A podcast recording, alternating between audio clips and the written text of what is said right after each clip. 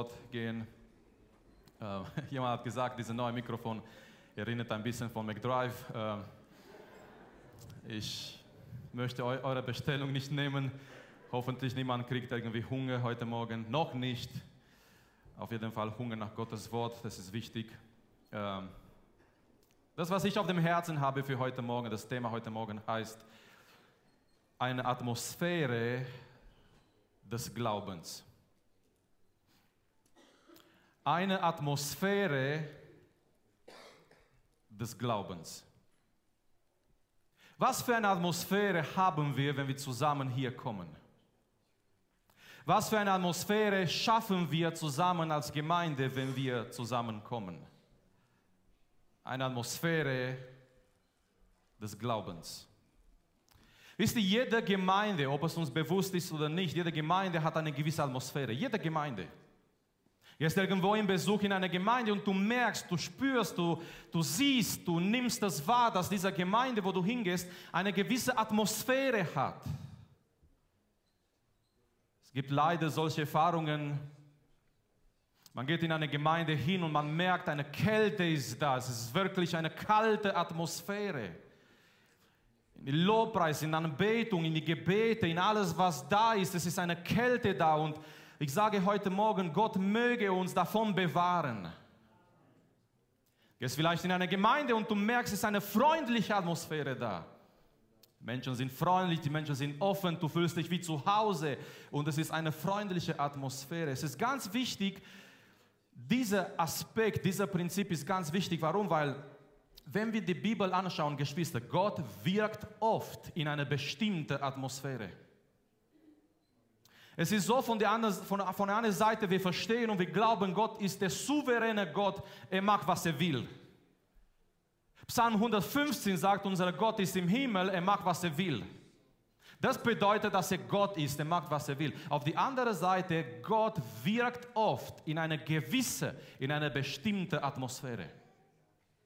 Das ist ganz wichtig für uns als Gemeinde, dass wir das verstehen und dass wir, äh, dass wir denken, es ist wichtig, wie wir hier kommen und was wir hier tun. Es ist ganz wichtig, wie wir hier kommen und was wir hier tun. Kommen wir hier mit Glaube im Herzen? Kommen wir hier Sonntagmorgen oder egal, wenn wir kommen, kommen wir hier mit einer Erwartung, dass Gott etwas tut? So dass wir hier eine Atmosphäre des Glaubens haben in der Gemeinde. Amen. Eine Atmosphäre der Erwartung in der Gemeinde. Weil Gott wirkt oft in einer gewissen Atmosphäre, zum Beispiel Apostelgeschichte Kapitel 2. Wir kennen Apostelgeschichte 2. Es ist der Tag, dieser, dieser wichtige Tag von Pfingsten, wenn Gott sein Heiliger Geist ausgießt. Von einer Seite Gott, der souveräne Gott, entscheidet dieser Augenblick, wann er sein Heiliger Geist aus, ausgießt. Aber auf die andere Seite, wir merken eine Sache, es war eine gewisse Atmosphäre. Es war eine Atmosphäre da, es war eine Atmosphäre da, wo die Leute zusammen waren und Gott wirkt eben in dieser Atmosphäre. Die Bibel sagt uns, die Jünger, die waren zusammen, die waren in Einheit. Die Bibel sagt uns, die waren im Gebet, in Anbetung. Die Bibel sagt uns, die waren in Gehorsam. Die waren Gehorsam Jesu Gebot gegenüber. Jesus hat gesagt, bleibt in Jerusalem, bis ihr angetan seid mit Kraft von oben. So, das war an Pfingsten nicht nur dieser souveräne Wirken Gottes, von der andere, anderen Seite, es war eine gewisse Atmosphäre, wo die Jünger zusammen waren, in Einheit, im Gebet, in Gehorsam. Und es war diese Atmosphäre, dass der Heilige Geist über die Jünger gekommen ist. Es war diese Atmosphäre. Die waren nicht zerstreut, die waren nicht Däumchen drehen einfach da, die waren nicht gleichgültig, die waren in einer speziellen Atmosphäre. Und es war in dieser Atmosphäre, dass Gott seinen Heiligen Geist ausgegossen hat. Ich finde die Geschichte interessant, wenn ein Mann zu Jesus kommt, sein Name ist Jairus. Er kommt zu Jesus, weil er war in einer Krise. Meine Lieben, Gott gebraucht oft in unserem Leben verschiedene Krisen, damit wir zu Jesus kommen. Die Bibel sagt uns, Jairus war der Vorsteher der Synagoge. In einem normalen Fall er wäre nicht zu Jesus gekommen. Aber seine zwölfjährige Tochter war am Sterben, sie war sehr krank. Und so Jairus kommt zu Jesus und er sagt, meine Tochter ist am Sterben, sie ist sehr krank, komm bitte in mein Haus. Und ohne ein Wort zu sagen, Jesus geht mit. Ist das nicht wunderbar? Wenn wir ihn einladen, wenn wir ihm rufen, er kommt zu uns. Halleluja. Die Bibel sagt uns, die sind auf dem Weg und sie gehen Richtung Jairus Haus. Eine Unterbrechung findet statt, weil eine Frau kommt und sie rührt Jesu Gewand an. Und in dieser Zeit, sagt uns die Bibel, es kommen Menschen von Jairus Haus. Es kommen Boten von Jairus Haus. Und die sagen zu Jairus, bemühe nicht mehr den Meister. Deine Tochter ist gestorben. Die sagen zu Jairus, das ist, das ist das Ende. Deine Tochter ist gestorben, das ist das Ende. Aber die haben eine Sache vergessen. Mit Jesus ist das nicht das Ende, mit Jesus ist der Anfang. Lass mich erwähnen heute Morgen, vielleicht jemand hat dir gesagt, deine Familie ist am Ende. Ich möchte dich erwähnen, mit Jesus, das ist erst der Anfang. Vielleicht jemand hat dir gesagt, deine Gesundheit ist am Ende. Mit Jesus kann das erste Anfang sein. Vielleicht jemand hat dir gesagt, deine Finanzen sind am Ende. Mit Jesus kann das erste Anfang sein. Halleluja. Und die gehen mit in Jairus Haus und die Bibel sagt uns, die kommen dorthin. Und das, was sie dort finden, die finden folgendes. Viele, die waren dort in Jairus Haus, sie jammerten und klagten. Wir müssen verstehen, der Zusammenhang von der damaligen Kultur. Als jemand gestorben ist, es waren, es waren Frauen da. Manche davon, die wurden sogar bezahlt, um zu klagen. Ich kenne das, als ich Kind war im Dorf. Meine Eltern haben mich oft in die Ferien zu die Großmutter gebracht im Dorf und ab und zu waren wir bei verschiedenen Beerdigungen aus dem orthodoxischen Bereich, orthodoxe Kirche. Da waren auch diese alten Frauen da. Und das war schrecklich. Diese, diese, diese, diese, diese Beerdigungen damals für mich als Kind, die haben mich traumatisiert.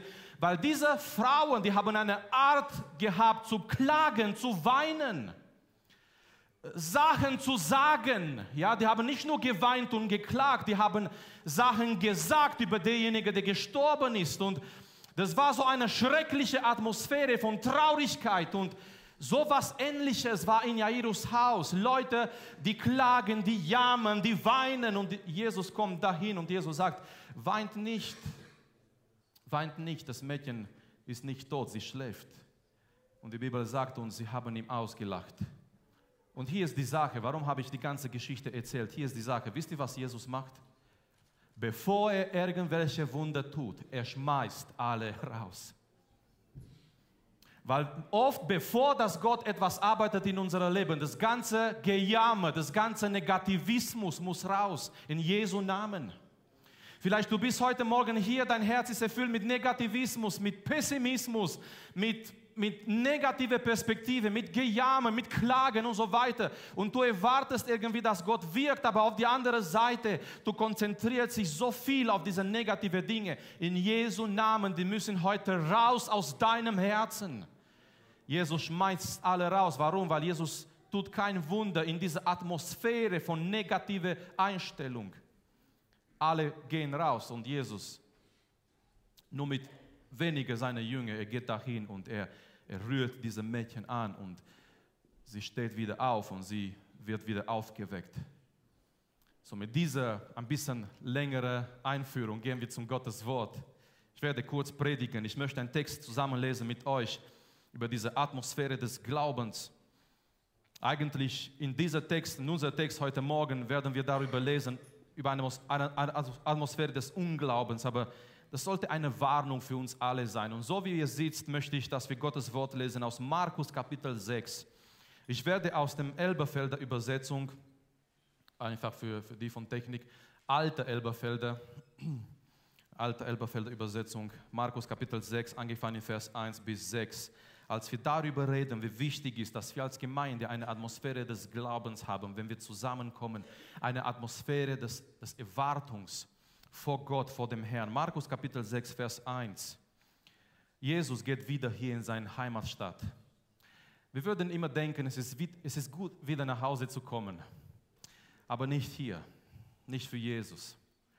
Das war sein Heimatstadt, das war sein Vaterstadt. Vers 1, und er ging von dort weg und kommt in seine Vaterstadt und seine Jünger folgen ihm. Und als es am Sabbat geworden war, fing er an, in die Synagoge zu lehren. Und viele, die zuhörten, erstaunten und sprachen, woher hatte dies, dieser das alles und was ist das für eine Weisheit, die diesem gegeben ist und solche Wunderwerke geschehen durch seine Hände?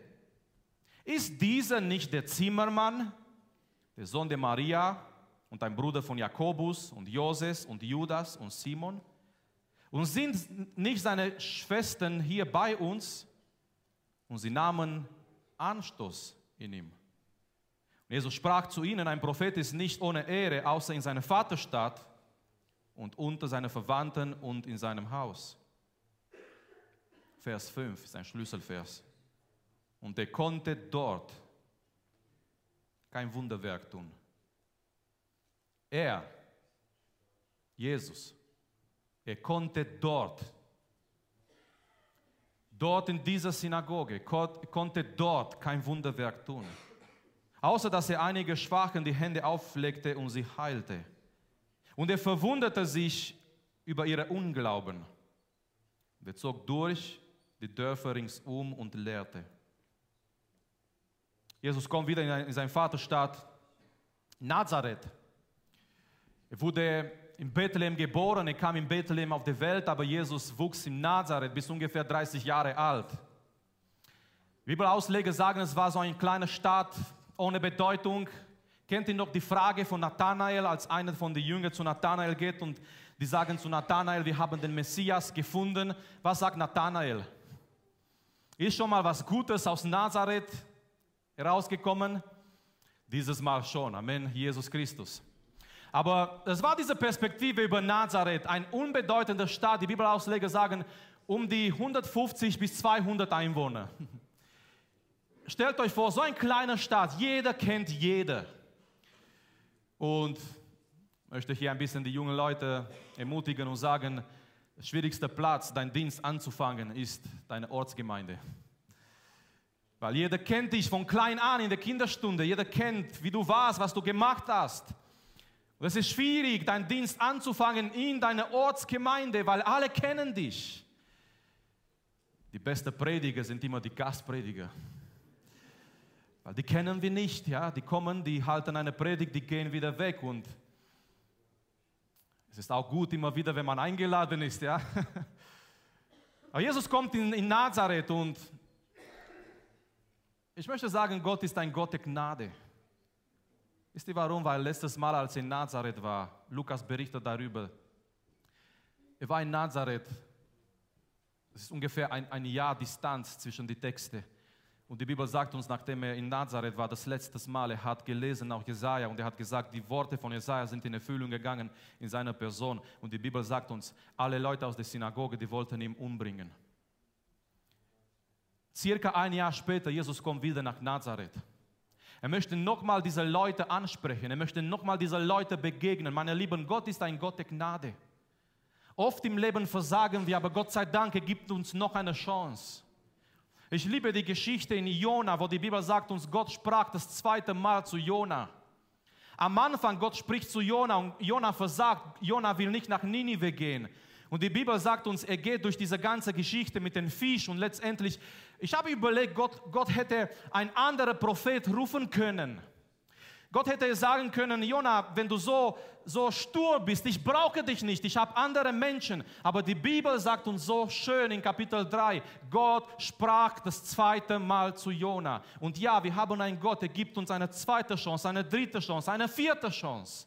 Und er möchte sich immer wieder um uns kümmern. Halleluja. So, Jesus geht nach Nazareth und die Bibel sagt uns in dieser Text, er fängt an zu lehren und die Leute sind erstaunt.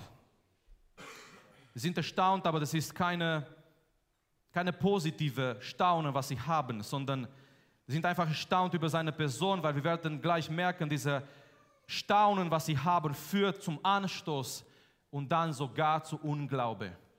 Jesus fängt an zu lehren und die Reaktionen kommen in Vers 2 und in Vers 3 die Bibel sagt uns, die waren erstaunt und die sprachen miteinander. Woher hat er diese Weisheit und wie geschehen all diese Wunder durch seine Hände? Wir haben gehört, was geschehen ist in Kapernaum und in anderen Städten, wo Jesus unterwegs gewesen ist. Die haben gehört, was Jesus alles getan hat und die Leute fragen sich, Woher hat er diese Kraft und wie geschehen all diese Wunder durch Jesus? Aber dann sagt uns die Bibel, sie nahmen Anstoß an ihm. Das Wort in Griechisch für Anstoß ist Skandalon. Davon haben wir das Wort Skandal. Die wurden von Jesus skandalisiert. Es war für sie ein Skandal.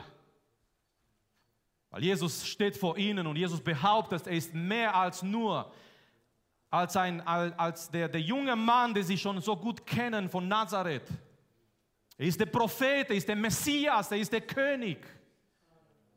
Und sie nehmen Anstoß an ihm und die sagen, Moment mal, ist das nicht der Zimmermann und ist er nicht, nicht der Sohn von Maria? Und wir kennen doch seine Geschwister und seine Schwestern, die sind alle hier bei uns und wir kennen ihn doch so gut. Und die Bibel sagt uns, sie erstaunten und dann nahmen sie Anstoß an ihm. Aber dann kommt diese Phase, wo sie nicht mehr glauben und was Jesus dort findet in dieser Synagoge, er findet Unglaube. Er findet eine Atmosphäre von Unglaube damals in dieser Synagoge. Und ich möchte, dass wir zwei Sachen betrachten aus diesem Text, ganz wichtig. Nummer eins, der Grund für ihre Unglaube. Was war der Grund? Was war ihr Grund für diese Unglaube, dass auf einmal, und die Bibel sagt uns, es war so eine starke Unglaube da, dass sogar Jesus, Jesus hat sich verwundert. Ich meine, das, das muss etwas sein, Jesus dazu zu bringen, dass er sich verwundert über etwas. Die Bibel sagt uns, Jesus hat sich zweimal verwundert über zwei Sachen in der Bibel. Nummer eins über Glaube und Nummer zwei über Unglaube. Einmal hat sich Jesus verwundert, als, als der römische Soldat zu ihm gekommen ist, der Hauptmann. Und der Hauptmann hat gesagt, Herr Jesus, komm in mein Haus, mein Knecht ist sehr krank. Und Jesus geht mit dem Hauptmann, Jesus geht zu seinem Haus. Aber der Hauptmann sagt, Herr, ich bin nicht würdig, dass du in mein Haus kommst. Aber, sag ein Wort. Amen. Rede ein Wort. Und die Bibel sagt uns, Jesus hat sich verwundert. Und Jesus hat gesagt, nicht mal in Israel habe ich so einen Glaube gefunden. Das zweite Mal, wo Jesus sich verwundert hat, ist hier in Markus Kapitel 6. Er hat sich verwundert über ihre Unglaube. Es waren so viele Beweise dazu glauben, dass Jesus der Messias ist. Es waren so viele Beweise dazu glauben, Jesus aus Nazareth ist wirklich der Prophet. Es waren so viele Beweise dazu glauben, Jesus aus Nazareth, aus Nazareth ist der König. Und doch, die wollten nicht glauben. Und doch, es war eine Atmosphäre der Unglaube da in die Synagoge. Und Jesus verwundert sich über ihre Unglaube. Was war Nummer eins? Was war der Grund? Der Grund für diese Unglaube, der Grund finden wir gezeigt hier in, die Fragen, die sie haben. Ich glaube, sind insgesamt fünf Fragen, die sie da stellen. Wir sagen, woher hat dieser das alles und was ist das für eine Weisheit, die diesem gegeben ist und solche Wunderwerke geschehen durch seine Hände. Vers 3, ist dieser nicht der Zimmermann? So hier hier wird uns gesagt, der Grund für ihre Unglaube. Die dachten, die kennen Jesus. Moment mal, ist das nicht, der, der, der kann doch nicht der Messias sein, das ist doch der Zimmermann. Jesus bis 30 Jahre alt, zusammen mit seinem Vater Josef hat dieser Beruf gelernt. Es waren vielleicht Menschen in der Synagoge, die etwas von Jesus repariert gehabt haben. Oder ein Stück Möbel oder was anderes. Und die Menschen sind da und sie denken, Moment, wir wissen doch, wer Jesus ist. Er kann doch nicht der Messias sein, er kann doch nicht der König sein, weil wir kennen ihn doch, der ist doch der Zimmermann. Sie dachten, sie wissen, wer Jesus ist. Sie dachten, sie kennen Jesus schon gut. Wir sagen weiter, der Sohn der, der Sohn der Maria und ein Bruder von Jakobus und Joses und Judas und Simon. Seine Schwestern sind hier bei uns und sie nahmen Anstoß an ihm. Der Grund für ihre Unglaube war, sie dachten in sich, in ihren Herzen, die kennen schon Jesus. Und sie dachten, die wissen schon, wer Jesus ist. Ich möchte kurz über eine Gefahr sprechen und wir sind alle in dieser Gefahr, besonders diejenigen, besonders diejenigen, die seit einer längeren Zeit in der Gemeinde sind. Das ist die Gefahr der Vertrautheit der Gefahr der Familiarität. Wir alle, besonders diejenigen, die seit längerer Zeit dabei sind, in die Gemeinde, im Glauben, mit dem Herrn unterwegs. Es ist eine Gefahr über uns und Geschwister, wenn wir nicht aufpassen. Diese Gefahr führt zu Unglaube. Es ist diese Gefahr der Vertrautheit. Wir denken, wir wissen doch, wer Gott ist. Wir wissen doch, wer Jesus ist. Seitdem wir klein waren in der Kinderstunde, wir haben die Geschichten gehört und auch Helmut hat am Mittwoch erwähnt, jeden Sonntag, wir kommen hierher in die Gemeinde. Wir hören, dass Gott uns liebt. Wir hören, dass Jesus für uns gestorben ist. Und wenn wir nicht aufpassen, Geschwister, wir können in den Punkt kommen, wo diese großen Wahrheiten uns nicht mehr erreichen. Wenn wir nicht aufpassen, wir können unter dieser Gefahr kommen, der Vertrautheit, der Familiarität. Wir denken, wir wissen, wer Gott ist. Wir kennen doch Jesus. Wir kennen doch die Bibel. Wir kennen doch das Ganze, was die Leute da vorne predigen. Und wenn wir nicht aufpassen, wir können in dieser Gefahr kommen, dass wir mit keiner Erwartung mehr hier kommen. Wir hören diese Wahrheiten, dass Gott uns liebt wir hören diese Wahrheiten, dass Jesus das, den Preis auf dem Kreuz bezahlt hat für uns. Und wir sind so vertraut mit all diesen Wahrheiten. Und wenn wir nicht aufpassen, Geschwister, das kann zu diesem Punkt hinzuführen, wo wir, wo wir nicht mehr mit einer Erwartung, mit einer Glaube in die Gemeinde kommen. Weil wir denken, nach, nach all diesen diese Jahren, wir, wir kennen doch, wir wissen noch, wer Jesus ist und wir kennen sein Wort und wir kennen seine Person.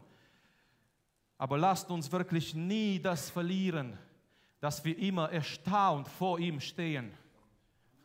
Dass seine Person, dass sein Werk, dass seine Liebe uns immer noch erreicht. Ich gehe ab und zu in Gemeinden und Gemeinden aus verschiedenen Zusammenhängen, manchmal verschiedene Kulturen.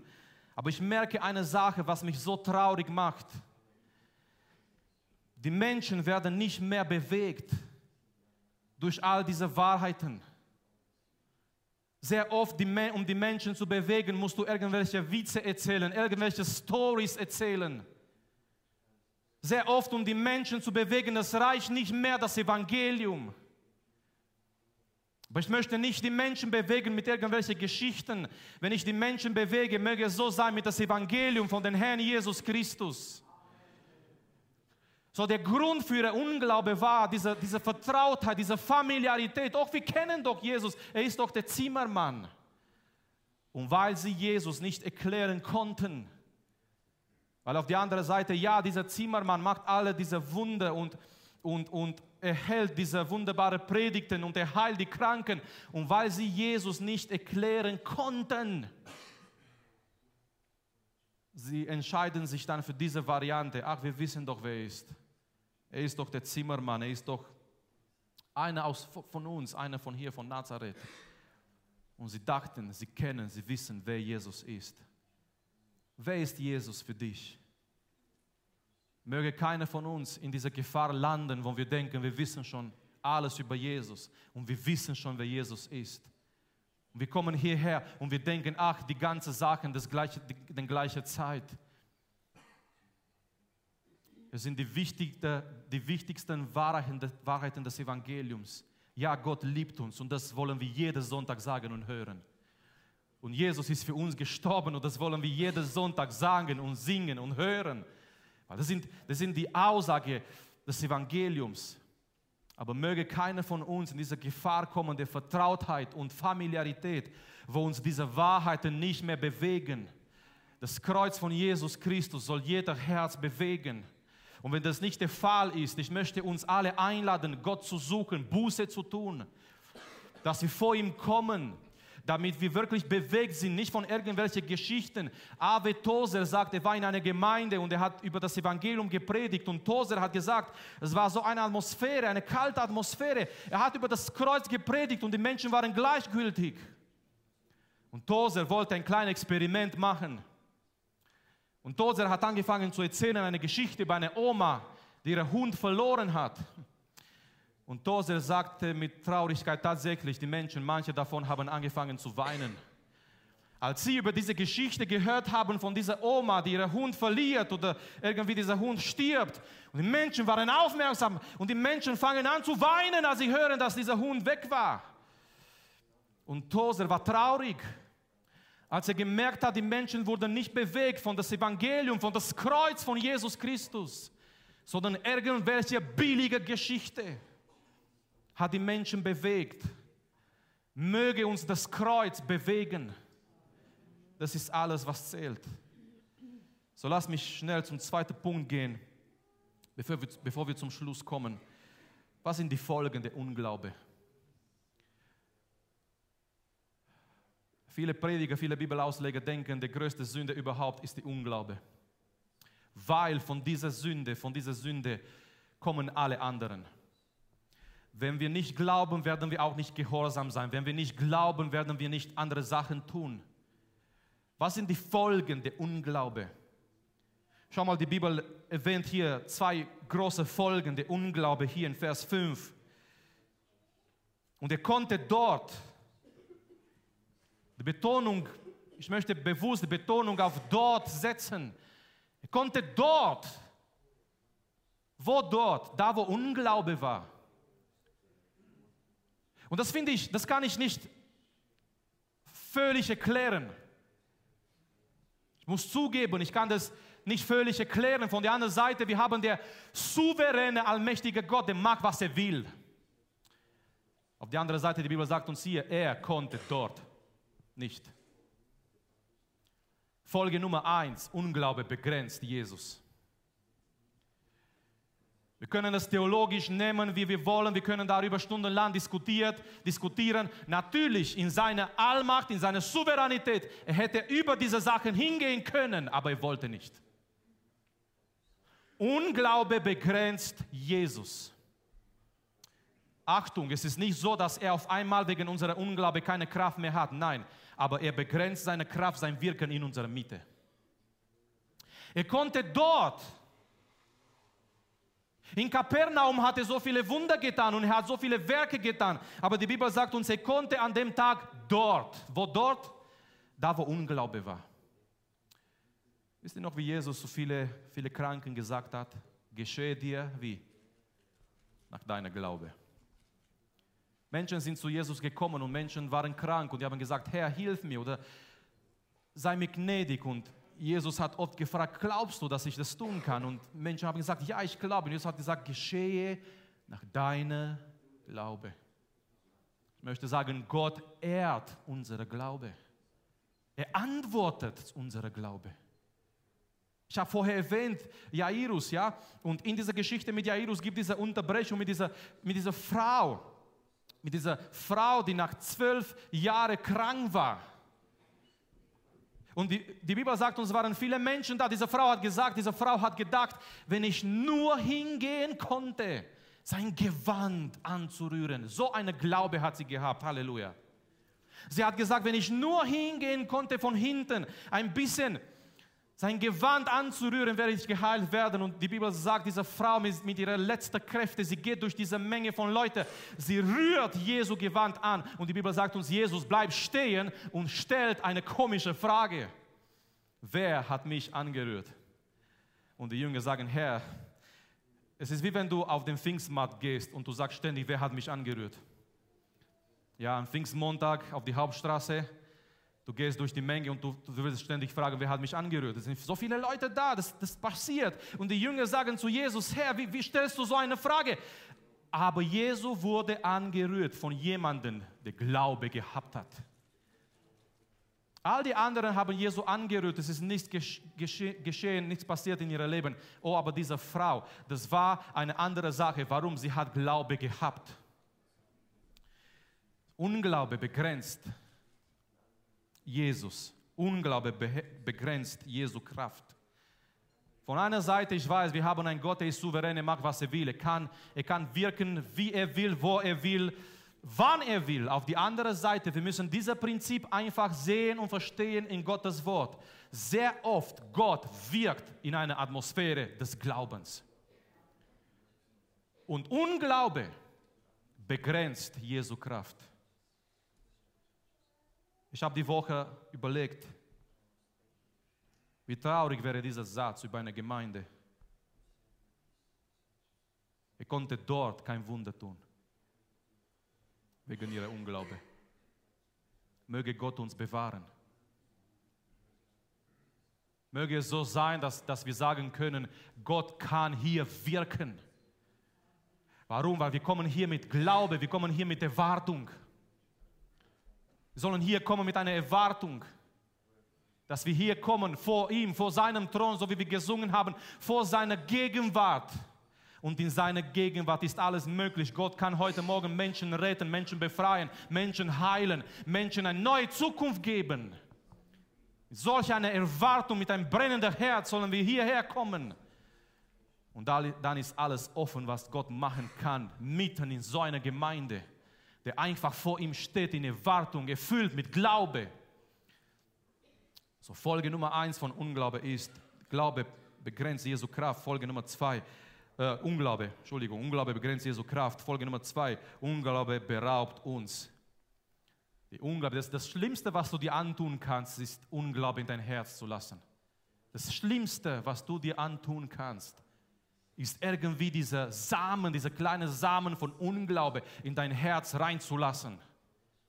Und so fängt es an. Kennt ihr noch 1. Mose Kapitel 3, wenn Satan zu den ersten Menschen kommt und er, er versucht mit einer Frage, er bringt dieser Unglaube in ihre Herzen. Hat Gott wirklich gesagt? Hat Gott wirklich gesagt. Der gleiche Versucher, tausende Jahre später, kommt zu Gottes Sohn und versucht Unglaube in sein Herzen reinzubringen. Matthäus Kapitel 4, wenn du Gottes Sohn bist. Wenn du Gottes Sohn bist, sagt dieser Steine sollen zum Brot werden. Mit anderen Worten, wenn du Gottes Sohn bist, bist du wirklich Gottes Sohn? Warum bist du hungrig? Bist du wirklich Gottes Sohn? Warum bist du krank? Bist du wirklich Gottes Sohn, Gottes Tochter? Warum geht es dir doch so schlecht? Und Satan versucht immer wieder, Unglaube in unser Herzen reinzubringen. Und das Schlimmste, was wir tun können, ist diese Samen der Unglaube reinzulassen. Warum? Weil Unglaube beraubt uns. Beraubt uns. Schau mal, diese, diese Leute hier in Nazareth, die wurden beraubt durch ihre eigene Unglaube. Wisst ihr wie? Die haben Jesus nicht erlebt. Was für, eine, was für ein schöner Sabbattag hat es angefangen. Jesus dabei. Amen. Was für ein schöner Sabbattag war in Nazareth. Jesus ist in die Synagoge. Ist das schönste Gottesdienst, wenn Jesus da ist. Egal wer singt, egal wer da ist, egal wer predigt, egal was wir für Gäste haben oder nicht, egal wie, die Wetter, wie das Wetter draußen ist oder nicht, egal, das spielt überhaupt keine Rolle. Schönster Gottesdienst, wenn Jesus da ist. Es hat so gut angefangen mit Jesus in die Synagoge, mit Jesus, der anfängt zu lehren. Überleg mal, Jesus als Prediger zu haben. Es fängt so gut an. Was für eine Chance haben diese Leute gehabt, ihm zu erleben, von ihm zu hören, von ihm geheilt zu werden, das Ganze zu erleben. Aber die wurden beraubt. Die haben Jesus nicht erlebt. Jesus war da in die Synagoge, die haben Jesus nicht erlebt, wegen ihrer Unglaube. Unglaube beraubt uns. Wir werden nicht so Gott erleben, wenn Unglaube da ist in unser Herzen. Eine Atmosphäre des Glaubens, das wollen wir haben. Eine Atmosphäre, wo alle zusammenkommen mit Glaube in ihren Herzen, wo wir hier zusammenkommen in Erwartung, wo wir hier kommen und auch wenn wir die gleichen Wahrheiten seit Jahren hören, dass diese Wahrheiten uns immer bewegen, dass diese Sachen uns immer bewegen, weil das sind die Wahrheiten des Evangeliums. In einer Erwartung hier zu sein im Gebet, in Lobpreis, in Anbetung, in einer Erwartung, was wird Gott heute tun in unserer Mitte, nicht ein Gottesdienst, wo wir kommen und gehen, kommen und gehen. Nein, diese Erwartung, was wird Gott heute tun in unserer Mitte? Vielleicht ist es heute. Vielleicht ist es heute, dass jemand gerettet wird. Vielleicht ist es heute, dass jemand geheilt wird. Vielleicht ist es heute, dass Gott etwas tut, was wir noch nicht oder was wir doch schon lange nicht mehr erlebt haben. Vielleicht ist es heute, dass im Gebetszeit, in der Anbetung Gott erfüllt jemand mit dem Heiligen Geist. Vielleicht ist es heute, dass jemand erfüllt wird mit Kraft. Wir wissen nicht. Der Gottesdienst soll geleitet sein und geführt sein von seinem Geist und von seiner Kraft Und wir sollen da sein in Erwartung, im Glauben vor Gottes Sohn. So Unglaube ist sehr gefährlich, weil Unglaube begrenzt Jesus in einer gewissen Weise. Unglaube beraubt uns. Die erleben nicht Jesus, die erleben nicht seine Kraft. Und die Bibel sagt uns hier zum Schluss, er verwunderte sich über ihren Unglauben. Und er zog durch und, und die Dörfer und ringsumher und lehrte, er geht von dort weg, er geht weiter. Jede Gemeinde, habe ich am Anfang gesagt, jede Gemeinde hat eine gewisse Atmosphäre. Genauso wie jede Familie. Jede Familie hat eine gewisse Atmosphäre. Du gehst bei jemandem in Besuch und du, du spürst, da ist ein Geruch da im Haus. Äh, ihr versteht, über was ich sage, oder? Es ist, du merkst, es ist eine gewisse Atmosphäre in diesem Haus. Es kann sein, es ist freundlich oder es ist so, es ist so. Und genauso ist es mit Gemeinden. Ich darf das immer wieder erleben, wenn ich zum Beispiel für das erste Mal irgendwo hingehe. Irgendwo eingeladen in eine Gemeinde und, und ich gehe dorthin und ich, ich merke, es ist eine gewisse Atmosphäre da in die Gemeinde. Aber diese Atmosphäre wird von den Leuten gemacht, die dazu gehören. Das ist ganz wichtig zu verstehen. Diese Atmosphäre in die Gemeinde wird von den Leuten gemacht, die da sind, die dazu gehören. So, wenn die Leute gleichgültig sind, die Atmosphäre in die Gemeinde ist gleichgültig. Wenn die Leute kalt sind, die Atmosphäre in die Gemeinde ist kalt. Wenn die Leute irgendwie einfach da sind als Zuschauer, Zuhörer und so weiter, die Atmosphäre wird genauso sein in die Gemeinde. Wenn die Leute da sind, lebendig, die Atmosphäre ist lebendig in der Gemeinde. Wenn die Leute da sind in Erwartung, im Glauben, die schauen zu Jesus mit einer neuen Erwartung, jeden Gottesdienst, die Atmosphäre wird genauso sein in der Gemeinde. Eine Atmosphäre des Glaubens. Warum? Weil Gott wirkt sehr oft in einer bestimmten Atmosphäre. Wir haben gesehen am Pfingsten, wir haben gesehen bei Jairus, schmeißt alles, alle raus, weil die haben ihm ausgelacht, die haben ihm nur gejammert und geklagt und Jesus sagt, all diese negative Sachen muss raus erstmal. Und genauso ist es auch in deinem Leben vielleicht heute. Manche negative Gedanken in Jesu Namen, die müssen heute raus. Du ernährst zu viel vielleicht negative Gedanken die trägst du mit dir in Gottesdienst. Und Gottes Wort erreicht dich nicht, weil du trägst diese negativen Gedanken mit dir jeden Tag. Und die müssen raus, die müssen weg, damit in dein Herz eine Atmosphäre des Glaubens ist, wo Gott dich begegnen kann. Merkt, diese Menschen fangen an mit Erstaunen, die sind erstaunt über Jesus. Ich möchte euch sagen heute Morgen, Begeisterung reicht nicht. Jesus hat genug Fans. Er braucht Jünger. Es gibt so viele Menschen, die sind begeistert von Jesus. Aber Begeisterung reicht nicht. Jesus möchte mehr als das. Jesus möchte nicht einen Fanclub. Jesus möchte Menschen, die bereit sind, den ganzen Weg mit ihm zu gehen. Die waren erstaunt. Die haben gesagt, wow, was für eine Predigt, was für, ein, was, was für eine Person. Aber das führt dann zu Anstoß, Skandal. Und letztendlich, weil sie Jesus nicht erklären konnten, die haben versucht, dieser junge Mann, der war doch hier bei uns in Nazareth, ist mit uns aufgewachsen, wir haben ihn gesehen, wie kann er der Messias sein? Und weil sie Jesus nicht erklären konnten, die haben versucht, ihre eigene billige Erklärung zu geben. Die haben gesagt, ach, der ist doch der Zimmermann. Den kennen wir doch. Wir sind mit ihm vertraut, familiär. Und die haben, die haben verpasst, diese Leute haben verpasst, größte Moment ihres Lebens.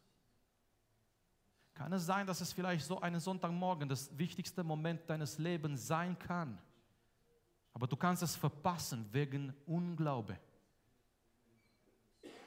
Wir wollen vor Gott kommen als Gemeinde.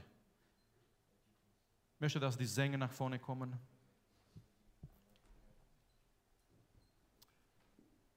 Ich habe noch schön Zeit, um Gott zu suchen heute Morgen. Amen. Zeit, wir wollen uns Zeit nehmen, jetzt vor Gott zu kommen, mit ihm zu reden, ihm zu suchen, auch für die Anliegen zu beten, vor ihm zu stehen heute Morgen.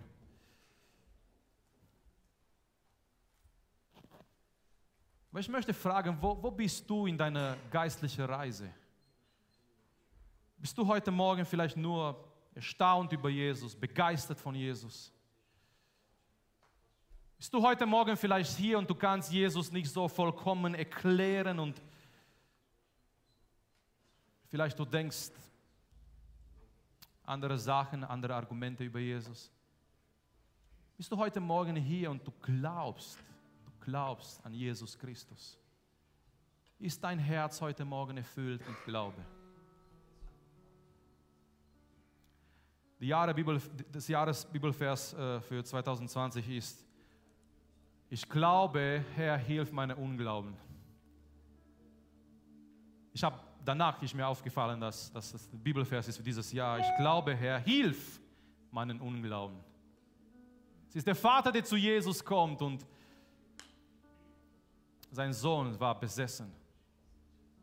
Er kommt zu den Jüngern und die Jünger können nicht helfen.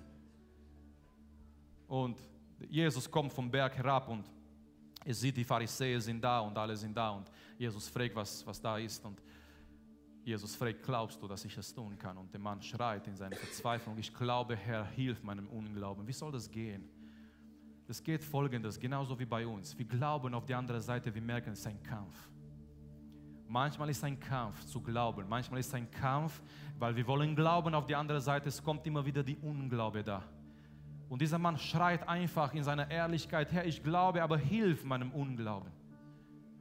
Und vielleicht du bist heute Morgen hier und, und du glaubst, aber trotzdem brauchst du seine Hilfe, auch zu glauben. Auch zu glauben, da brauchen wir auch seine Unterstützung, seine Hilfe. Aber glaubst du heute Morgen, dass Jesus dein Leben verändern kann? Glaubst du heute Morgen, dass Jesus dich anrühren kann mit seiner Kraft? Und das geht es heute Morgen. Bist du heute Morgen hier mit Glauben, mit einer Erwartung vor seinem Thron der Gnade? Bist du heute Morgen hier mit Glaube in dein Herz, dass du sagst, ich glaube heute Morgen, auch wenn ich eine Not habe, eine Anliege habe in mein, in mein Leben, ich glaube, dass Jesus etwas tun kann in mein Leben. Glaubst du es heute Morgen? Das ist der Punkt von der ganzen Predigt. Glaubst du? Glaubst du heute Morgen? Glaubst du, dass, dass Gott ein persönlicher Gott ist, der sich um dich kümmert? Glaubst du heute Morgen, dass er derselbe ist, gestern, heute und in Ewigkeit? Glaubst du, dass er Dinge verändern kann? Glaubst du, dass er alle, alle Kraft immer noch hat im Himmel und auf Erde? Glaubst du, dass er dir eine neue Richtung geben kann? Glaubst du, dass er dich mit, einem, mit seinem Heiligen Geist erfüllen kann, mit Kraft heute Morgen? Glaubst du, dass er für dich Situationen lösen kann, wo du keine Antwort findest? Wir wollen hier als Gemeinde eine Atmosphäre des Glaubens haben. Und wir haben gesagt, er ehrt unsere Glaube. Aber ganz wichtig zu verstehen, unser Glaube verehrt ihm. Wenn ich glaube, wenn ich glaube, er ist allmächtig, das verehrt ihm. Wenn ich glaube, er kann mir heute Morgen anrühren und er kann heute Morgen in mein Leben wirken, dieser Glaube verehrt ihm. Dieser Glaube gibt ihm die Ehre. Weil die Glaube bestätigt und sagt Ja zu all das, was Gott sagt. Die Glaube ist Ja und Amen zu sagen zu all das, was Gott hier sagt in sein Wort. Und die Bibel sagt uns, er ist heute Morgen hier gegenwärtig. Er war nicht nur damals in Nazareth in der Synagoge, er ist heute Morgen hier in der Gemeinde Gottes in Trossingen. Es ist gut hier zu sein. Warum? Weil Jesus ist hier heute Morgen. Das ist der Punkt, das ist der Zentrum von dieser ganzen Gottesdienst. Und wir wollen ihn suchen, wir wollen jetzt eine Gebetszeit haben, wir wollen vor ihm kommen. Lasst uns auch füreinander beten, dass er uns erfüllt mit Glaube heute Morgen. Lasst uns gemeinsam aufstehen und bevor wir in Anbetung gehen, bevor wir singen, möchte, dass wir gemeinsam als Gemeinde vor Gott kommen im Gebet, dass wir ihm die Ehre geben, dass wir ihm suchen im Gebet, dass wir vor sein Angesicht eintreten mit unseren Gebeten. Lasst uns zusammen beten, lasst uns für die ganze Gemeinde beten und Gleich danach, ich möchte die Ältesten hier nach vorne einladen. Und dann ist die Möglichkeit für jede, für jede heute Morgen, der ein Anliegen hat, der ein Problem hat, der eine Situation hat, wo du Jesus brauchst, wo du seine Kraft brauchst, nach vorne zu kommen. Und einer von, von den Brüdern, die werden für gewisse bestimmte Personen beten, die nach vorne kommen. Aber lasst uns jetzt im Gebet gehen als Gemeinde, lasst uns im Erheben, lasst uns im Glauben erkennen heute Morgen, wer er ist und wie er ist in unserer Mitte. Vater, wir kommen vor deinem Thron, Herr. Wir loben dich, Herr. Wir preisen dich, Herr. Wir beten dich an heute Morgen, Herr. Halleluja, Jesus. Wir danken dich, Herr, für deine Gegenwart, Herr. Wir danken dir, Herr, für deiner Allmacht, Herr. Wir danken dir, Herr, dass du da bist, Herr, dass du real bist und gegenwärtig bist, Herr. Auch heute Morgen hier in die Gemeinde, Herr. Du bist hier, Herr. Und wir wollen deinen Namen loben und preisen, Herr. Und wir wollen mit Glaube, mit Erwartung vor dir kommen, auch heute Morgen, Herr. Wir wollen vor dir stehen, Herr Jesus, auch heute Morgen, um deinen Namen zu verehren, Herr. Indem wir glauben, Herr, indem wir glauben, Herr, dass du da bist, Herr. Indem wir glauben, Herr, dass du wirkst auch heute Morgen. Indem wir glauben, Herr, dass du auch heute Morgen, Herr, Menschen veränderst und Menschen heilst, Herr Jesus. Halleluja, Vater. Wir stehen vor dir heute Morgen, Herr. Wir stehen vor deinem Thron, Herr Jesus. Dein Thron ist ein Thron der Gnade, Herr. Dein Thron ist ein Thron, Vater, wo du wirklich uns begegnest, auch heute Morgen, Vater. Und wir stehen vor dein Angesicht, Herr. Und wir beten, erfülle unsere Herzen mit Glaube, Herr. Erfülle unsere Herzen mit deiner Gegenwart, mit deinem Wort, Herr Jesus. Erfülle unsere Herzen auch heute Morgen, Herr mit deiner Liebe, mit deiner Kraft, Herr. Und lass das wirklich, dass wir dieser Glauben haben, auch heute Morgen, Herr. Indem wir wissen, indem wir glauben, du bist da, Herr. Du kannst heilen, Herr. Du kannst Menschen verändern, Herr. Du kannst wirklich Menschen eine neue Richtung geben, eine neue Zukunft geben, Herr. Halleluja, Vater. Wir beten dich an, Herr. Wir wollen, Herr, in einer Atmosphäre des Erwartungs, des Glaubens sein, Herr. Ich bete auch heute Morgen weit in dieser Gebetszeit, Herr. Rühre uns an, Vater. Ich bete, Herr. Komm du, Herr, mit deiner Kraft, erfülle uns neu, Herr. Mit deinem Geist, Herr, mit deiner Kraft, Jesus. Lass, dass dein Geist in uns wirkt, Herr. Lass, dass unsere Herzen erfüllt sind, erfüllt werden, Herr. Mit deiner Gegenwart, Jesus. Auch heute Morgen, Vater, lass das Menschen, Herr, aufhören, Herr, und befreit werden von negativen Gedanken, Herr. Wenn jemand heute Morgen hier kämpft mit Entmutigung, mit negativen Gedanken, Herr, bete heute Morgen in deinem Namen, Herr, lass das Befreiung geschieht, Vater, in jeder Herz, Vater, in jeder Gedanken heute Morgen. Halleluja, Vater, wir stehen vor dir, Herr. Befreie unsere Herzen von Unglaube, Herr, von negativen Dingen, Vater, von Entmutigung heute Morgen, Herr.